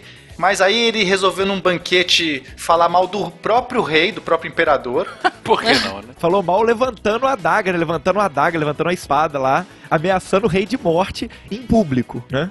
Oh, Foi meu preso Deus. de novo. Foi preso de novo. e aí, no final das contas, a própria Sophie Germain, que se condoeu por ele, né? Porque viu o potencial do garoto, mas aí tentou fazer alguma coisa. Ela já tinha salvado o Gauss, né? Da morte. Tentou fazer alguma coisa, interceder por ele e tudo mais. Mas, bom, ele ficou preso só seis meses, né? Por, por isso. Mas aí, quando ele sai da prisão, qual seria a única forma de domar esse espírito desse revoltoso? Fencas, me diga. O amor. PlayStation. Ah, Nessa época não tinha Playstation, então somente pelo amor, né? Somente por uma saia de uma rapariga é que esse sujeito poderia mudar, ser controlado. E de fato ele se apaixona por Stephanie Dumotel. Olha o nome Dumotel aí. Do motel. Ok. Ok. Então, filme, que era filha de um famoso médico de Paris. E ela já estava comprometida por o quê? Um grande senhor, um nobre de prestígio, Pesquet d'Herbanville. Esse tal de Pesquet d'Herbanville não era nenhum outro senão o maior atirador da França. Por que não? Ok. Vou tentar roubar a prometida de alguém. De quem? Daquele bêbado? Do menestrel? Não. Do maior atirador da França. Ok. Que pode dar errado, né? É, eu quero escolher a dedo. Essa ok. história é muito bizarra. Isso é muito bom, Bom, cara. aí, aí o cara descobriu, obviamente, que estava sendo traído e desafiou o Galois para um duelo no raiar do dia. O Galois, pela honra ferida, porque ele é o cara que tem a honra, ele aceita na mesma hora. O duelo. Ai, meu em vez Deus. de fugir, em vez de, sei lá, se tornar um grande matemático que vai revolucionar a matemática do mundo inteiro, porque ele tinha capacidade para isso, ele tinha, o que ele fez em 3, 4 anos já era o suficiente para se tornar um dos grandes matemáticos do mundo. E ele aceita um duelo com o maior atirador da França. E ele não sabia atirar direito. Mas o legal é isso, né? Nem sabia atirar direito, ele sabia. Aí eu pergunto, Guaxa, lembra há uns 10 minutos atrás que tanto o Pena quanto o Felipe falaram: Ah, a gente tem que falar do Galois que ele era um grande gênio. Porra! É. Gênio! Que gênio, o cara né? aceita o duelo contra o maior atirador da França sem saber atirar. Olha só. Vocês sabem que que esse cara tem mais do que todos nós nessa gravação, né? Que ser morto no duelo. Tem mais que se fuder. Por favor. Qual que é o grande lance aqui? O Galois, ele era inteligente o suficiente pra saber que ele ia morrer. Isso é um fato. Uhum. É. Então, é, só que ele tá claro Só que por outro lado, ele sabia que ele era inteligente demais para deixar todo o conhecimento dele, todo o raciocínio lógico dele morrer junto com ele. Então, na madrugada da noite do dia que ele foi ameaçado, que ele aceitou o duelo, até o dia seguinte que ele iria lutar, ele passou a madrugada acordado, escrevendo tudo, tudo que ele podia, tudo que vinha na cabeça dele, ano- anotando todos os raciocínios, todos os processos, todos os trabalhos matemáticos que ele tinha alguma ideia que ele imaginava que ele poderia fazer, ele foi passando pro papel. Ai, Meu gente. Deus. Fui, fugir pra América fora de cogitação. Brasil, sabe? Vou pro Rio de Janeiro. Desencanado duelo? Também não. Não, eu né? vou morrer, mas eu vou deixar um legado, entendeu? Olha que legal. Não, e ele deixa também uma carta pros amigos dele dizendo assim: Eu peço aos patriotas, meus amigos, que não me censurem por morrer por outro motivo que não meu país. Eu morri vítima de uma infame namoradeira e de dois idiotas que ela envolveu. Olha aí. Ele é demais, gente. Não tem como eu não ele é gostar muito desse bom, ele é cara. muito bom, ele é muito incrível. Coitado, mas ele é meio burro. Desculpa, ele vai pôr a culpa na menina? Olha, discordo, discordo. Não, ele tem a honra, é revolucionário, morrer por amor, isso é lindo. Não, mas ele não tem que pôr a culpa nela, não. Ele que é burro. Mas aí tem um plot twist e ele mata o cara no dia do duelo. Caramba, seria incrível, né? Mas infelizmente não, infelizmente ele morreu mesmo. Ele usa uma porta de fogão Boa! no peito. Não, mas tem umas, umas línguas que falam que isso foi agendado também. Essa moça aí, a do motel, ela na verdade fez de propósito pra fa- Foi a banda do morrer, governo, entendeu? sabe? O governo tava Ela tentando era uma matar ele. espiã. É, Gente, tem esse- tem esse olha boato, aí. a gente não sabe. Caraca. Olha Isso aí. tudo foi armado Isso a gente vai saber no filme solo dela. A gente vai saber no filme solo dela. Vamos lá, teoria da conspiração. Ele levantou uma arma e ameaçou o rei. Meses depois ele morreu. E aí? Fica aí. Bom, ele morre, as notas dele são ignoradas por 14 anos, porque ele mandou para os matemáticos, o Jacobi e o Gauss, que ele, ele manda, né? Ele, ele Isso manda aí, entregar. ele manda o entregar dele. pro Gauss. Pro Gauss e pro Jacobi, que eram dois né, grandes matemáticos. Só que acho que a galera ignorou, tinha mais o que fazer do que ficar lendo a anotação de um garoto de 20 anos. Mas até que o Liu Vi, que é um outro matemático, encontra essas anotações e publica esses artigos. E graças a essas publicações que ele faz, grandes teoremas e grandes avanços podem ser feitos na matemática com a galera pegando todas essas coisas, porque ele tinha que traduzir, tinha que reordenar, porque aquilo tava uma maçaroca, um monte de pensamento ali. Não, e o cara imagina, meu, o medão de morrer, ele devia estar fazendo conta do jeito que eu faço. É, não, é cheio de rabiscos os textos. Ah, não tenho tempo, não tenho tempo. Ah, Stephanie. Ele escreve, É. né? Ah, Stephanie! Ah, isso- ele fala, tá no meio do rabisco tá ele falando essas coisas, assim, sua maldita, Stephanie! É muito engraçado isso, gente. O sol está nascendo, eu vou morrer! X é igual a droga, acabou meu tempo.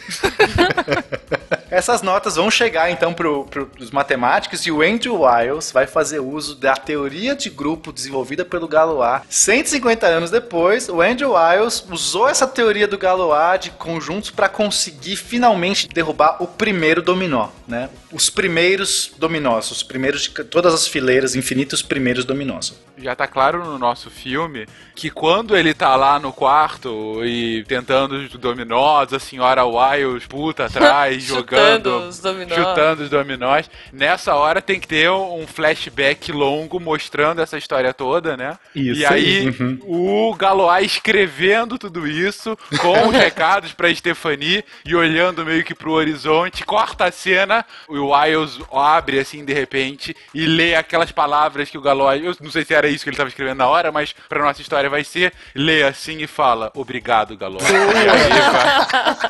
E. Ele podia ter usado esse tempo pra treinar a mira, né? Eu acho que ele teria. Era uma outra possibilidade. Supondo que eu tenha três maçãs, o que eu posso fazer para reparti-las entre quatro meninos? Nada. Como nada. Como vou repartir se as maçãs não existem? Mas vamos supor que elas existem, que eu as tenho. Bom, então primeiro arranja as maçãs, depois a gente vê o que faz, né? Mas ok, então o Wiles usou a teoria de grupos de Galois pra conseguir derrubar esse primeiro dominó. E ele consegue, efetivamente? Sim, depois de dois anos de estudo, ele consegue derrubar todos os primeiros dominós de cada fileira. Como o Pena disse, são infinitas fileiras com infinitos dominós. O que ele conseguiu foi derrubar o primeiro dominó de cada uma das infinitas fileiras, certo? Perfeito. Agora faltava a próxima etapa que é fazer a indução, provar que se cai um dominó, cai os próximos. Ok, mas nisso a gente vai ter novamente uma reviravolta, porque em 88, um outro matemático, o Miyaoka, é anunciado no Washington Post e New York Times como a pessoa que resolveu o teorema de Fermat, usando um outro método totalmente diferente, que era de geometria diferencial. É um ramo da matemática que era muito promissor, ainda é muito promissor de geometria diferencial.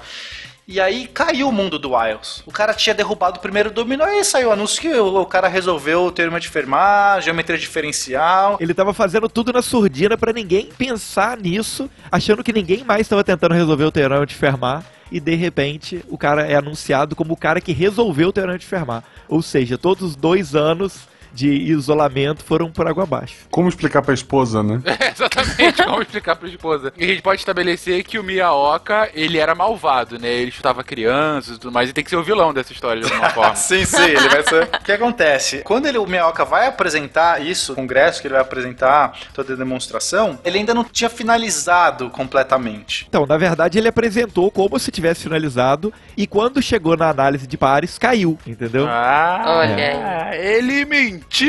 Não, ele errou mesmo. Ele, ele, errou, ele errou. Foi pra análise de pares Ele e caiu. errou. Me sangou. Me sangou. Aí o Wiles ficou feliz de novo. A mulher dele, né, que já tava feliz, assim, tipo, tirando aquela, aquela lingerie empoeirada da, da gaveta, olhou, tipo, ah, saco, guardou de novo. Tipo, Chutou dois dominós.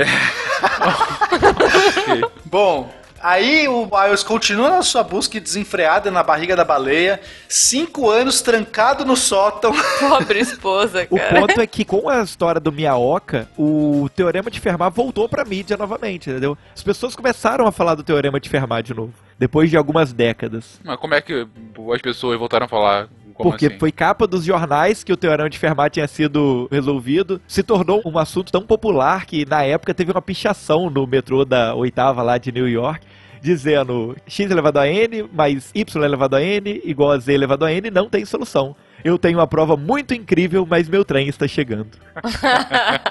Boa. E o Wiles, como é que tá? Ele ainda não conseguiu, ainda trocado no sótão? Cara, o Wiles é o seguinte, ele chegou o momento que ele tava cinco anos trancado no sótão, tava emperrando em muita coisa, só que você imagina que ele ficou todo esse tempo fora dos congressos de matemática, fora Sim. da cena. E ele sentiu que ele precisava de ajuda. Ele falou assim, caraca, eu preciso de alguém, preciso frequentar esses congressos de novo, preciso ver o que tá acontecendo no, no cenário. Então ele sai do sótão dele, vai até Boston, que vai ter um congresso em Boston.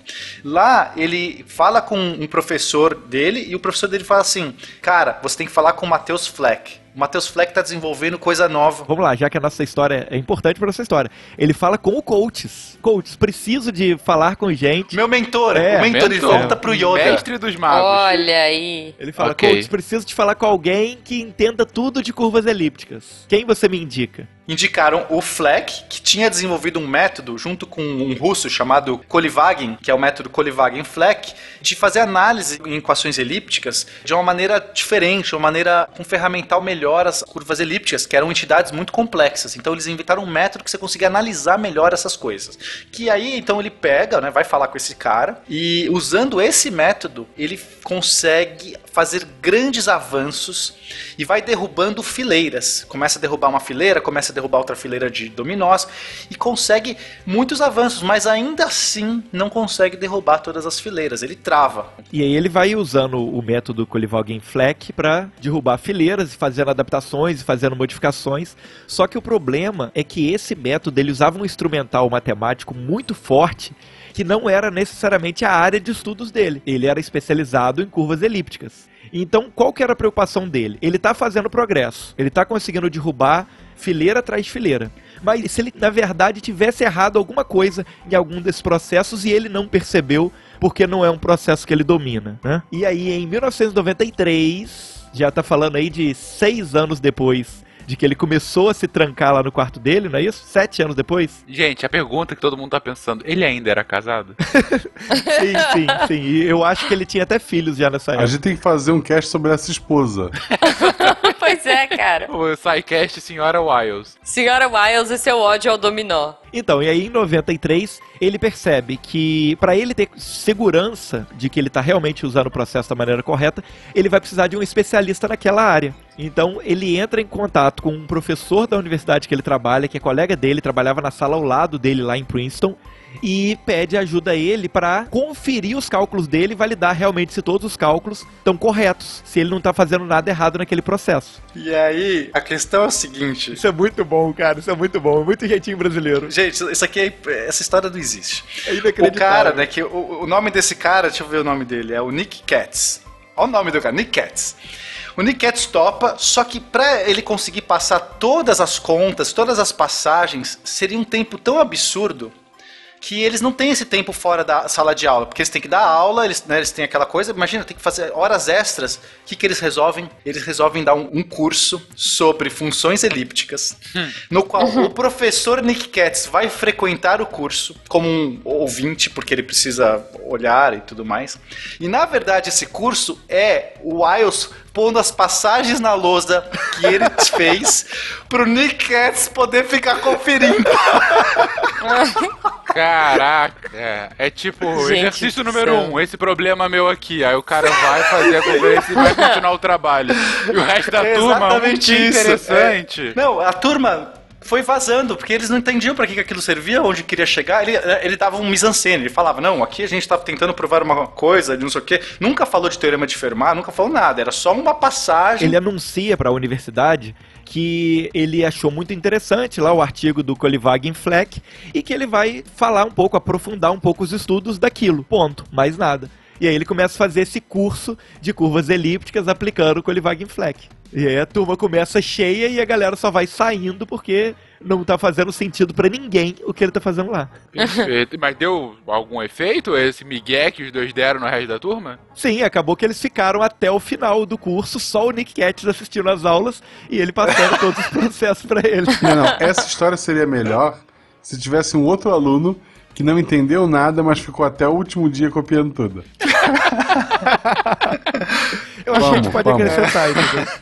Ficaria Sim. legal. Então, Pode ter. Bom, no final das contas, eles conseguiram. O Cats verificou todas as passagens, estava tudo ok. Tava tipo, tá tudo certo. Caraca, você está indo bem. Vamos, toca essa- esse barco pra frente. Só que ele entrou na, na jogada também pra ajudar, né? Porque ele se torna envolvido com a história. E aí, usando esses conceitos fixo lá com a ajuda do Cats, ele consegue derrubar todas as fileiras, exceto uma fileira. Uma última, uma última família de equações, uma última fileira ficou de pé pra ele. Ok, tem sempre. É, é o ponto final, né? É aquele, enfim, é onde tá pra alcançar a glória.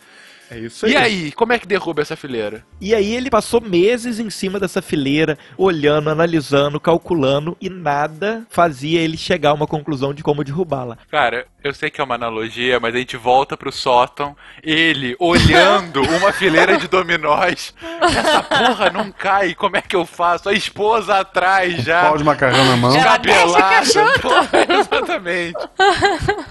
ok, e aí, o que acontece? E aí? Um belo dia, no fim de maio de 93, folhando alguns trabalhos do matemático Mazur, que era Aí, ó, lembra que eu falei que a gente ia voltar no Barry Mazur? O professor que era O professor. um coadjuvante. Olha, Olha ele aí, voltando esse aí. coadjuvante do café da o manhã. famoso. Peraí, só um detalhe, só um detalhe. O Barry Mazur aparece na nossa história orientando o cara no café da manhã e agora, em maio de 93, anos depois, o Andrew White está tomando café da manhã e ele abre um trabalho do Barry Mazur novamente. Esse Barry Mazur, cara, certamente é, é outro desses seres místicos da nossa história, entendeu? Ele é tipo um Ou gnomo, o café assim. da que- manhã, né? Bom, e aí ele leu uma frase que mencionava um certo tipo de cálculo que se fazia no século XIX. Né? Um cálculo ultrapassado, mas tipo, um jeito de se resolver lá do século XIX. Quando ele bate o olho e fala assim: era isso, se eu usar esse certo cálculo aqui, eu consigo resolver minha última fileira de dominó. Ele sai correndo, passa a tarde toda debruçado ali naquela coisa, e naquele final daquela tarde, ele vira pra esposa que tá super assustada e diz: Resolvi o teorema de Fermat. Puta, ela, ela deve ter tirado a roupa, foi, foi lindo esse dia. Até que enfim, ah!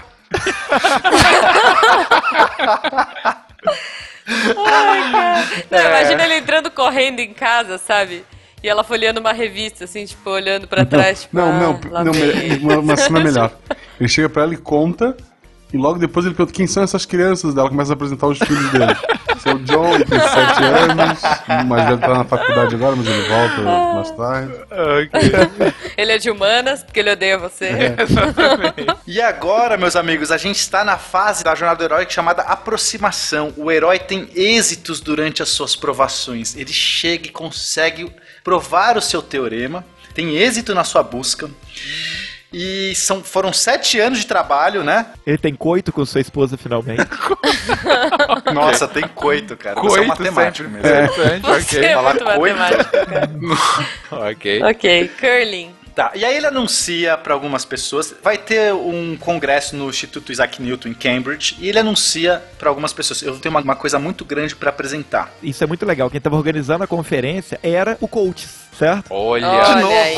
E aí ele procura o coach e fala, ó, eu preciso de dar algumas palestras lá. E aí o coach reserva dois horários pra ele, duas palestras.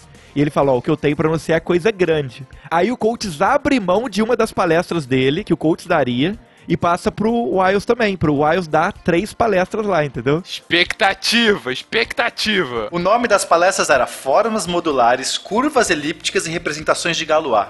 Ele não escreve Fermat em lugar nenhum. É, exatamente. Ele tem que melhorar um pouquinho o marketing dele, mas ok. É, vai ter três gatos pingados na sala, né? exatamente. Isso, cara, isso é muito bom. Agora é a hora que, que a música tem que subir. Ok, É, música agora- subindo. Então ele dá a primeira palestra de formas modulares, e aí tem uma galera ali, né, não sei o que, um cara que tava voltando meio que não sei o que, vão assistir, é um assunto interessante, mas não tava lotado. Aquele aluno que ficou até o fim do, do curso dele, né? Ele volta lá. Ok. Volta lá. O ponto é que nessa primeira palestra ele começa a introduzir os conceitos ali de Taniyama Shimura e tal, e alguns mais atentos perceberam que tinha coisa grande ali e o caminho que ele estava seguindo. E começou um boato no instituto, um boato de que o teorema ia cair e a galera começou a procurar bolsas de apostas para apostar a queda do teorema. Eles apostavam É uma loucura. se ia sair o teorema, se não ia sair o teorema. No dia seguinte, já na segunda palestra, a palestra já tá bem mais cheia, né? Aí tá já a sala lotada, entendeu? Aí realmente o pessoal vê onde ele vai chegar, porque ele termina a segunda palestra engatilhando para a prova do teorema, porque até aí ele poderia fazer avanços no teorema, ele poderia fazer coisas interessantes, mas quando ele engatilha pro final, o pessoal percebe, ele quer provar Tamiyama Shimura. É isso que vocês estão fazendo aqui, né? Vocês estão enrolando que nem. É isso que eu ia falar agora. Ele deixa o gancho pra terceira palestra, assim como a gente vai deixar o gancho pro terceiro cast até semana. Não! Não! Não, é o fim Não, não. até o final Ele é assassinado, ele é assassinado naquela noite. Exatamente. Ele é assassinado, sabe por quem? Pelo neto do cara Pelo- que assassinou o Galois lá. Bom, com a sala lotada, os corredores fervilhantes, todos tensos, emocionados, Andrew Wiles finaliza sua argumentação com a prova do teorema dizendo: Acho que vou parar por aqui. Ah, vá. A galera chorando, chorando, cara. 350 anos caindo na frente daquelas pessoas, aqueles olhos viram a prova, O cara. diretor da universidade leva um champanhe, estoura no palco, aquela loucura. Pá! Demais e não sei o que, aplaudido de pé por todo mundo e todos felizes. E aqui seria certamente o final desse filme se não tivesse havido um pequeno detalhe. Trocou um sinal. Sempre acontece comigo. Deu 17 a Agora- conta dele, né? Agora pre preparem-se, ouvintes, porque a gente entra na prova traumática ou difícil da jornada do herói. Eles colocaram a banca, né? Porque imagina o seguinte: a banca, para poder avaliar o trabalho, era só dos maiores matemáticos do mundo e vários deles em conjunto para poder avaliar. É, Era um esforço que não tinha como pessoas, que não as mais brilhantes nas suas áreas, avaliarem. Vocês entendem isso? Claro. Não ia chamar Marcelo Guaxinim Jujuba. Eu ia achar tudo lindo. A Juba chegaria lá, apontaria 17, iria embora. Todo mundo ficaria polvorosa. É isso. A gente tá falando de uma prova com mais de 100 páginas, né? Isso aí, a gente tem centenas de páginas aí pra serem analisadas. Aí eles dividem em blocos do tipo, você analisa essa parte, você analisa essa parte, você analisa o conceito tal, você conta tal e tal, e vão dividindo. Um desses caras que é escolhido é o próprio Nick Katz, né? Vocês lembram que o Nick Katz é o cara que ficou é, verificando as contas dele. Né? Então o Nick Katz pensou, eu já verifiquei essas contas, tá tudo bem, vou verificar de novo. Mas agora ele tinha mais tempo para verificar porque ele tinha que fazer isso de uma maneira mais criteriosa possível. E no meio dessas análises, ele encontrou um pedacículo ali, né? Novamente citando o pedacículo, que é a minha palavra preferida. O pedacículo ali, o probleminha é que ele falou assim: Ô Wiles, mandou um fax pro Wiles. Ô Wiles, dá uma explicada aqui o que você quis dizer exatamente nessa passagem. Aí o Wiles, não, foi aqui, não sei o que e tal. Aí ele pegou fax, né? Manda o fax, rece- rece- recebe o fax. Não, mas veja bem, é, isso aqui ainda precisa de uma explicação melhor aqui nesse ponto. Fax, Wiles. Não, mas aqui eu fiz de tal jeito, peguei tal. Fax. Eles começaram a discutir por fax, né? Um atrás do outro, não sei o quê. E no final, de fato, Cats tinha razão. Havia Eita. um pequeno problema naquela prova. Existia ainda uma inconsistênciazinha naquele meio que precisava ser comprovada. né? Ele fez um salto ali que não era talvez tão verdadeiro porque não era tão genérico. Ele tinha que conseguir provar aquele pequeno salto. Mas como era amigo dele, né? O Cats era amigo do Wiles, resolveu, em vez de anunciar pra todo mundo, não falou pra ninguém. Ficou ganhando tempo. Falou assim: não, tá aqui avaliando, Tô tá demorando tempo pra avaliar aqui. É. Tá aqui, é difícil, a passagem é difícil. E nisso o Wiles vai, resolve essa. Resolve esse problema, vamos lá, vamos lá. E o Wiles, não, puta, eu vou resolver isso aqui. Dá dois meses aí que eu resolvo. Dá isso aqui. Voltou pro sótão. Sótão e o Fermar rindo. Sentou, sentou na escrivaninha dele e ria dele. E gargalhava dele. E ele não conseguiu. Passou meses. Ah, Ele não conseguia. No nosso filme, o Fermat tá rindo no céu ou no inferno? Eu acho que ele poderia ser tipo aqueles fantasminhas da força, assim, do lado, olhando e gargalhando, que tal? Cara, depois de seis meses, que todo mundo tá esperando pra ligar os prêmios, pra ser aquele anúncio oficial, tá todo mundo ali, e aí, e aí, cadê, cadê, cadê? O Ios tá fudido, não consegue sair, não consegue sair, aquele negócio tornou um problema gigante. E ele manda um e-mail dizendo, galera, tô com um probleminha aqui, E-mail. Você vê que começou por fax já tá em e-mail. O negócio realmente demorou.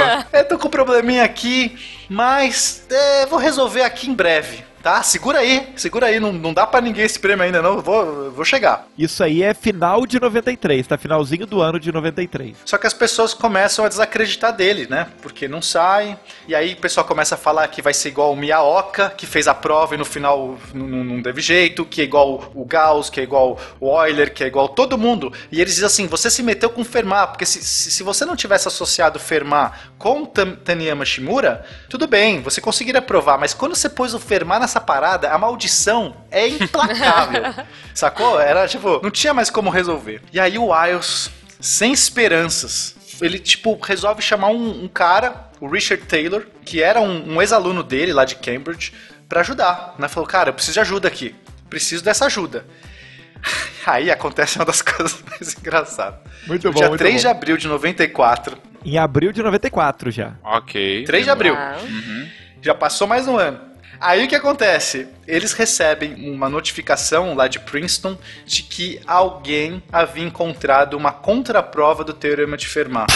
Ou seja, uma pessoa encontrou um número que satisfazia, né? Três números satisfaziam a equação de Fermat, que era um número da grandeza de 10 elevado a 20. Era um número primo da grandeza de 10 elevado a 20.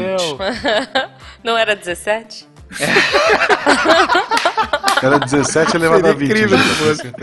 Podia ser 17, Ju- Jujuba. Por agora pode ser 17. Ah, O problema, gente, é que não era só que ah, isso derrubava o Fermat e tudo mais. Isso também derrubava Taniyama Shimura. Vocês estão entendendo, né? Que um tá Sim, atrelado ao sim. outro. E o ponto é que a matemática tinha sido desenvolvida em cima de Taniyama Shimura. 20 anos de matemática estavam sendo desenvolvidos em cima disso, porque a galera, ó, a gente acredita que isso aqui tá certo, vamos continuar. É o que vocês falaram no outro cast. Tipo, a galera vai pondo os bloquinhos, se um de lá de baixo tá errado, cai todo mundo. Exa- e Exatamente, exatamente isso que aconteceu. Derrubou a matemática inteira de 20 O anos. público surtou, o público número. surtou, Ah, os matemáticos surtaram. Tipo, fudeu, não sei mais o que é 2 mais 2. Tipo, o que, que eu faço agora? Vou vender minha arte na praia? Tipo, alguma coisa eu vou ter que fazer. E aí, depois de alguns dias, o pessoal esperando o, o Henri Darmon, que era o cara que ia publicar o número, né? Falei assim, publica esse número, né? A gente quer ver o número, vai, publica aí a parada, mostra pra gente, a gente quer saber.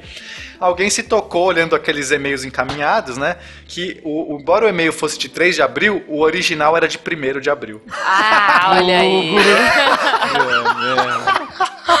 E aí você tem, depois de oito anos, o Andrew disposto finalmente a assumir a derrota e jogar, jogar o- os pontos aí, não dá mais, eu não consigo mais. Ah, pro nosso filme, na verdade, é a esposa se separando, levando os filhos, a casa dele, Os filhos que ele conheceu faz pouco ruínas, tempo. ele com aquela ele, barba tipo, gigante. A gente tinha um cachorro, sabe? Exatamente. Enfim. O cachorro morre pra poder ficar mais chocante? Assim. Morre. Ele grita assim: Onde está o nosso cachorro? Ela fala: Ele morreu faz dois anos. Não! E aí o Taylor, não, cara, vamos tentar mais um pouquinho, vamos forçar a barra aqui até o final de setembro, se a gente não conseguir nada, aí a gente desiste. E aí ele passa esse último mês, tipo assim, ele já, ele já assumiu a derrota. Não dá. Ele não conseguia visualizar a saída, assim, não é que ele não. Ele, ele, ele tentou de tudo, ele falou assim: eu não consigo nem mais tentar. Então, em vez de tentar, eu só quero entender. É, isso que ele O falou. ponto é esse, ele fala, ó, o que que deu errado na minha aplicação do Colivagen Fleck. Lembrando que o Colivagen Fleck era aquela análise, ele não se aplicava naquele caso. Ele, ele conseguiu aplicar para derrubar todos os, os dominós, mas por algum motivo não se aplicava naquele. Ele tentou encaixar, encaixar, encaixar, não encaixava, até que ele falou assim: por que então que não encaixa? Ele só quis entender por que não encaixava. Já que eu não vou conseguir fazer aplicar, eu quero pelo menos entender onde foi que eu errei. E aí, nesse momento, tan tan tan. Nossa, Que- o silêncio ficou até. É, Pois é, você né? viu? Nesse momento, ele percebe que o Colivagen Flack realmente sozinho não resolveria. Porém, tinha uma técnica que ele tinha tentado lá no primeiro ano dele de desenvolvimento, que era uma, uma técnica que ele aprendeu na época da pós-graduação. A coisa mais elementar que ele tinha começado, que era uma técnica chamada técnica Iwasawa, que se ele aplicasse o Colivagen Fleck nela, ele conseguiria derrubar as fileiras que faltavam. É tipo, o Iwasawa é tipo aquele chute do Mestre Miyagi, né? Exatamente, é o golpe que ele precisava pra, pra vencer. Aí ele derruba assim com o chutinho da garça, o Isso, último... ele faz aquilo e dá um chute no dominó. Boa, Ju, é isso mesmo. Caraca, gente, dá pra fazer esse filme mesmo. Ia ser incrível. Gente, é muito incrível isso. O cara já tinha esse método lá atrás que não dava pra aplicar, mas agora com novo A conhecimento, primeira coisa que ele tentou foi a Iwasawa. primeira.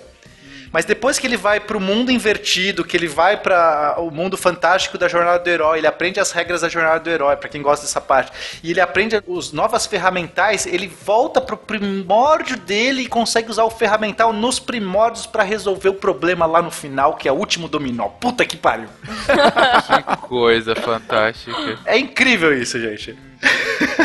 E de fato, ele consegue derrubar todas as fucking fileiras.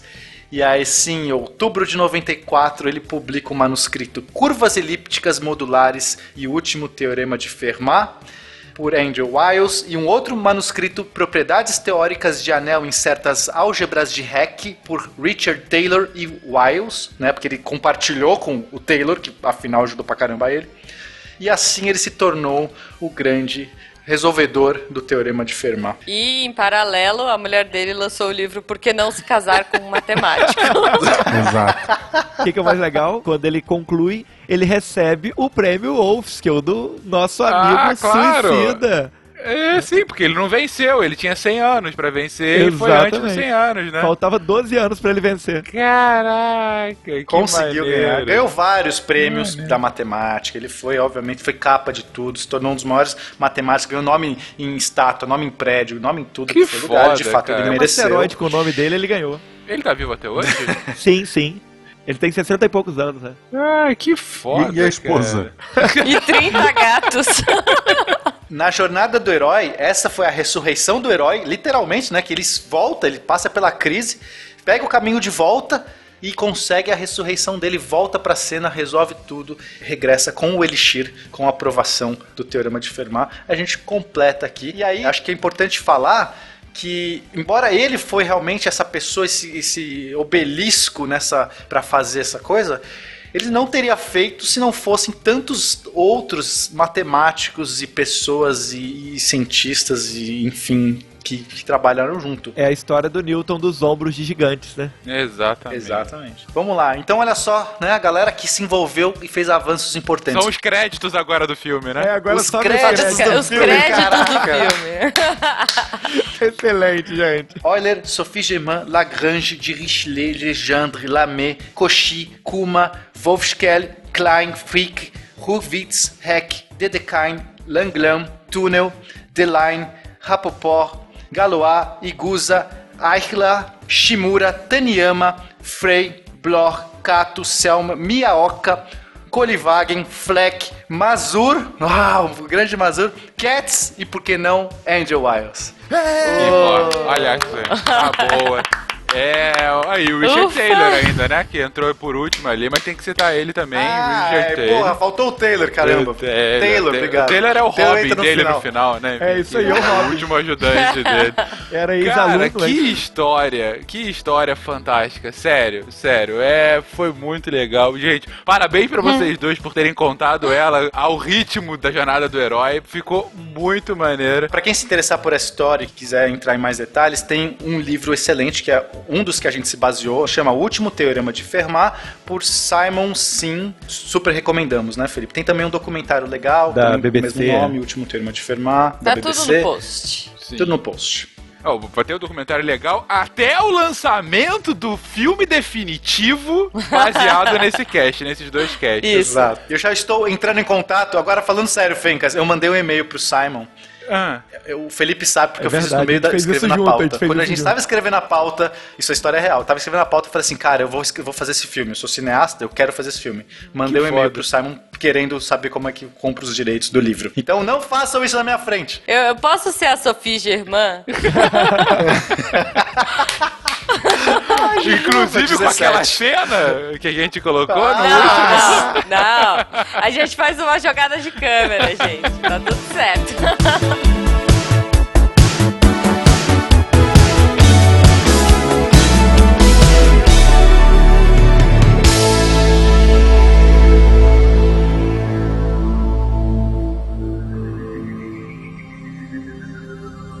Se a ciência não for divertida, tem alguma coisa errada. Tem que ser divertida. A coisa mais divertida que tem é a ciência.